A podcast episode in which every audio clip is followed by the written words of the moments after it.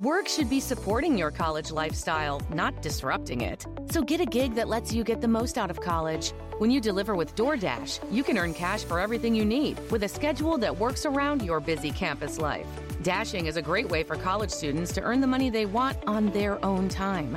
Become a Dasher. Sign up to become a Dasher today at DoorDash.com slash student. Slayer en México.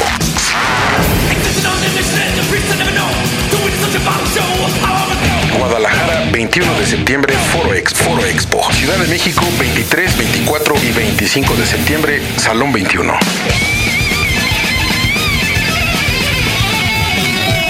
Aprovecha antes de que la Asociación por el Bien de Todos hable con sus amigos los legisladores y prohíban la música de verdad.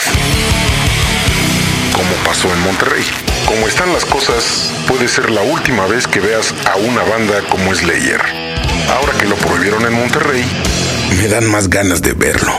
Dicen que ser mujer es como si empezaras a, jugar el Xbox o el Nintendo o, a lo que te alcance tu bolsillo, pero ya como el nivel 4 de dificultad. Haz de cuenta, todos arrancamos parejitos y, cuando dicen, ay, no tiene pirrimes, niña chim, pues le ponen inmediatamente a su panorama de vida como nivel 4 de dificultad. Bueno, si además esta niña sale indígena, puta, man, se va como a nivel 6. Si además esta niña tiene alguna discapacidad, no, chis, ya va como a nivel 8 de dificultad. Y ahí arranca el juego. Así, sin ensayar, sin que te den chance chingado de ver las reglas, que alguien te pase el instructivo. Esto está en chino. Bueno, imagínense ustedes que encima además escoges irte a otro país, por ejemplo. Eso también equivale como arrancar ya en, en siguiente nivel. De veras, ser migrante está cabrón. No se los cuento si además eres mujer. Hoy vamos a hablar un poquito de esto en el Tao. Las migrantes. Este, este- este es el podcast de Fernanda Tapia por Dixon Prodigy MSN. Aquí en estas ideas circulares, véngase para acá, mi querida Lucía, no muerdo.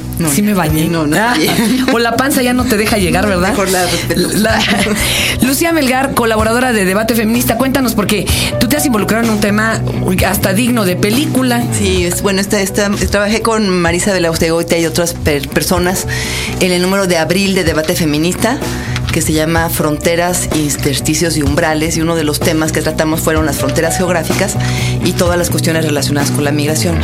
Entonces, en efecto, eh, por un lado, si ves, lo- eh, vimos las fronteras de Estados Unidos, la frontera México-Estados Unidos, y por otro lado, la frontera sur.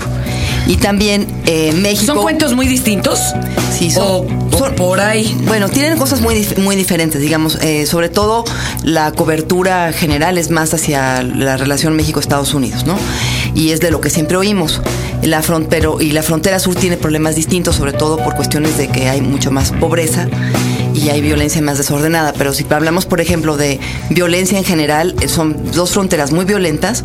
Son fronteras que hablan, en ambos casos tenemos vidas rotas, desmembramiento de familias, eh, mujeres que tienen que abandonar sus pueblos y sus familias para irse a trabajar al otro lado. Oye, pero la- los que sí iban antes eran los puros señores. Sí. Eran famosos los pueblos ahí en Michoacán donde había pura viejota, bien guapota y sola. Sí. No, ya no había señores.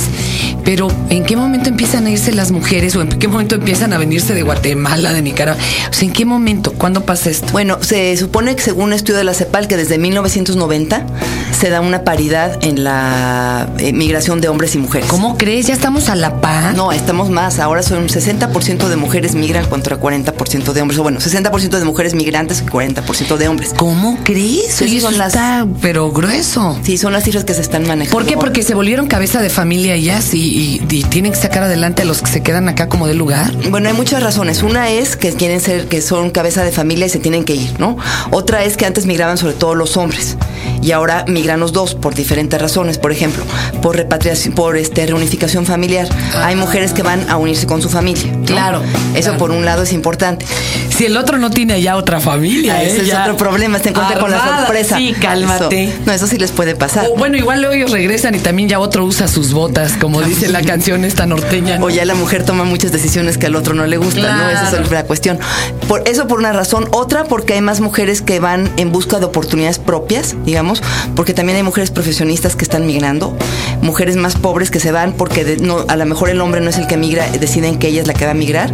Hay países como República Dominicana donde primero migra la mujer y luego migra el hombre cuando se van las mujeres de España. ¿Y el señor se queda con los niños y todo? Sí, en algunos casos el señor se queda con los niños o se queda la abuela o se queda otros familiares y luego se une el hombre con la mujer fuera. Por asuntos políticos también se van, por ejemplo, las del centro y Sudamérica. Sí, de, hay, eh, en América Latina, digamos, aparte de que digamos hablemos de la migración de México a Estados Unidos o de Centroamérica a Estados Unidos, hay mucha migración interna en América Latina, digamos, migración interregional, ¿no? Entonces, por ejemplo, mujeres de Colombia o que, que se van por la violencia, a lo mejor llegan hasta aquí, pero a lo mejor se van a Argentina o se van a Chile, que Argentina y Chile son polos de atracción de migrantes. ¿Y, qué, cuál es el problema de que migren? ¿La, la traen difícil o, sufren mucha violencia, vejaciones? ¿Qué pasa? Es, muy terrible. Por un lado tienes mujeres de Colombia que emigran por huir de la violencia, ¿no? Mujeres en general que pueden estar huyendo por irse de la, de la familia que las está violentando, de la violencia familiar, por ejemplo, ¿no? Violencia política, violencia familiar, miseria, violencia social. Y lo que encuentran en, primero en el viaje es violencia, porque de si comparas la violencia contra hombres y contra mujeres migrantes, es muy superior contra las mujeres eh, migrantes, ¿no? Violaciones, asaltos, raptos, etcétera. Tiene mucho más peligro de estar, por ejemplo, de caer en redes de tráfico de personas, Este, o sea, para cualquier migrante el viaje migratorio es muy difícil, ¿no? Psicológicamente, económicamente, físicamente, allá hables de frontera sur o de frontera norte en relación con México. Y las mujeres, bueno, tienen encima de todo el problema de que la, la violación, por ejemplo. ¿no? Luego, la vida de la mujer migrante o del hombre migrante al llegar al lugar donde van a trabajar es muy difícil porque se supone que hay una Convención Internacional de Protección de Derechos de los Migrantes que entre otras cosas prohíbe los malos tratos, pero todos sabemos lo que le pasa a, a los indocumentados en Estados Unidos ¿no? y a las indocumentadas. Entonces tienes eh, problemas de que, bueno, tienes que escaparte de la migra, tienes que, recibes muy malos salarios, son horarios de, de 12 horas o más de trabajo, a lo mejor no te pagan. Este, por ejemplo, con el huracán Mitch, en, digo, con el huracán Katrina en Estados Unidos se vio cómo contrataron a migrantes hispanos, hombres y mujeres, y no les pagaban, a veces no les daban de comer, acabaron enfermos en los hospitales, o les pagaron menos de lo que les habían dicho. Este, y a ver, ve y quéjate a la policía, pues, no, pues quéjate con la policía y te regresan con mucho pues gusto. ¿no? y es un problema serio. O por ejemplo, las mujeres migrantes que se van a reunificar con su familia, con el marido, y resulta que el marido les pega y que no se atreven a denunciar. Y hay estados en Estados Unidos donde las, digamos, hay organizaciones que las ayudan para que puedan denunciar. Pero es otro problema, están completamente indefensas o las amenazan con quitarle sus papeles. Es que no existen. Y también las que vienen aquí a México, ¿no? Que han sufrido incluso vejaciones, digo, hasta por parte de los mismos soldados, que tendrían que vigilar. Sí, no, el caso de México es, terrible, porque mira, nosotros nos quejamos de lo que nos hacen, lo que le hacen a los migrantes en Estados Unidos, ¿no? Y lo que hacemos nosotros a los migrantes centroamericanos o brasileños o lo que sea que llegan es terrible. No sé si eh, has visto un documental que se llama De Nadie, que sería, es, un documental que sería pasar en todas partes. Es muy interesante porque cuenta la historia de estas, de esta migrante hondureña que precisamente pasa el cruce a México. Y pasa por, por Chiapas, pasa por, por, se ve toda la historia del tren por el que pasan los migrantes del sur para meterse a, Estados, a, México, para llegar a Estados Unidos, y pues pasa lo mismo, desde violación, asaltos, malos tratos, y toda la, la cuestión psicológica además de pensar que dejó a su familia para buscar una vida mejor y que se siente derrotada y no se quiere sentir derrotada porque necesita quedar bien con su familia, necesita ayudar a su familia que se quedó en Honduras, ¿no? En este caso. Y entonces ves eh, cómo las propias autoridades mexicanas, los policías, los soldados, etcétera, maltratan a los migrantes de todo tipo. ¿no? Entonces realmente es una vergüenza que nosotros nos quejamos de lo que pasa en la frontera norte y en la frontera sur estamos repitiendo el mismo tipo de agravios. ¿no? Nadie está haciendo nada al respecto, perdón. Bueno, hay denuncias, este, hay organizaciones que trabajan con los migrantes.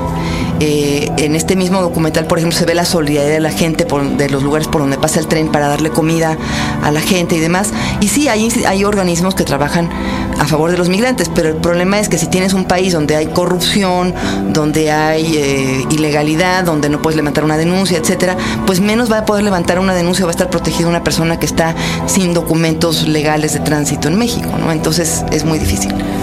¿Y a poco estás diciendo que la justicia aquí es imaginaria? Ahí lo dejamos a su criterio, ¿verdad? Hijo, está, está muy grueso, ¿eh? Fíjese que yo tenía una señora que amablemente nos lavó la ropa mucho, mucho tiempo hasta que un día una de las hijas, huyendo del esposo golpeador de plano, se tuvo que ir a Estados Unidos. Y le fue bien. Y se jaló la otra hermana, y luego se jaló la otra hermana, y así hasta que se llevaron a la chiquita como de 13 a ella la pusieron de niñera. Lo curioso, la señora nos dejó de lavar la ropa, no hombre, ya construía la casa, con lo que le mandaban fue levantando una casa. Y fue llenando la casa porque también le mandaban hijos. Así les nacía otro chamaco y se lo mandaban. Entonces la viejita era la viejita del zapato con los 100 chamacos. Tenía su casa totota y llena de niños que le iban mandando y mandando estas mujeres. De veras es, es otro mundo y es otra realidad. Otra de las realidades que luego no queremos aceptar, pero pues que ahí están.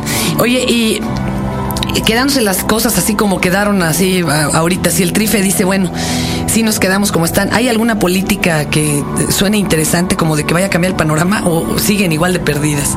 Las, Nuestras migrantes. Para las migrantes. No, pues yo creo que el problema de las migrantes va a seguir mientras no haya una mejor este, comprensión del problema, por ejemplo, en Estados Unidos.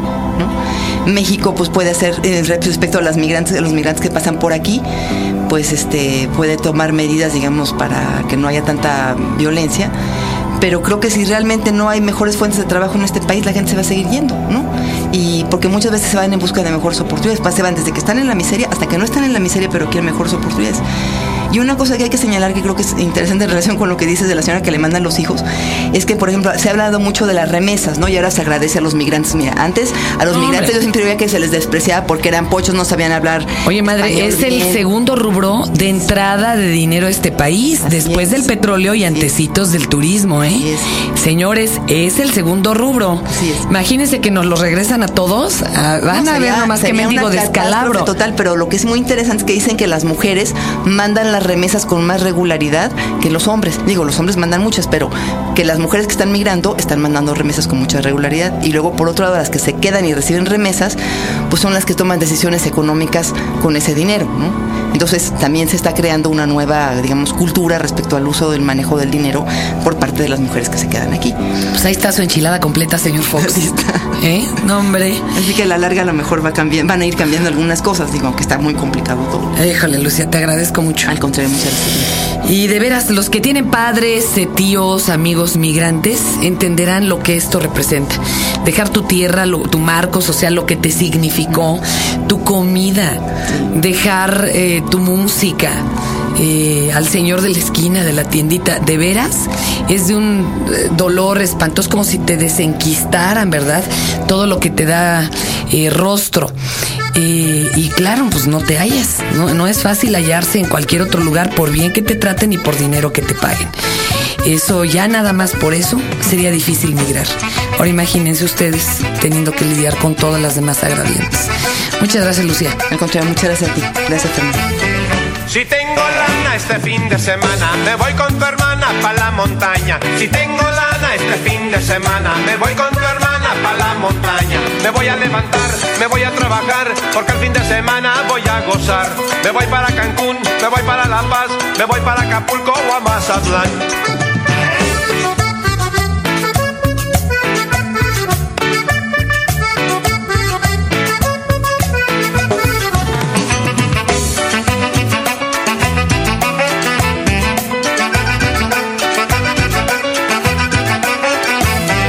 Si al fin de semana yo tengo raya, me voy con tu hermana para la playa. Si al fin de semana yo tengo raya, me voy con tu hermana para la playa. Me voy a levantar, me voy a trabajar, porque al fin de semana voy a gozar. Me voy para Cancún, me voy para La Paz, me voy para Acapulco o a.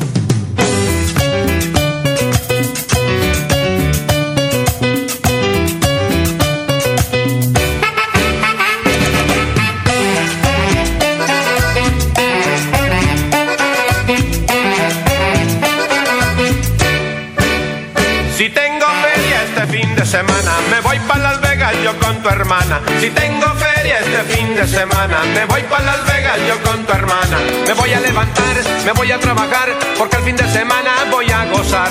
Me voy para Cancún, me voy para La Paz, me voy para Acapulco o a Mazatlán.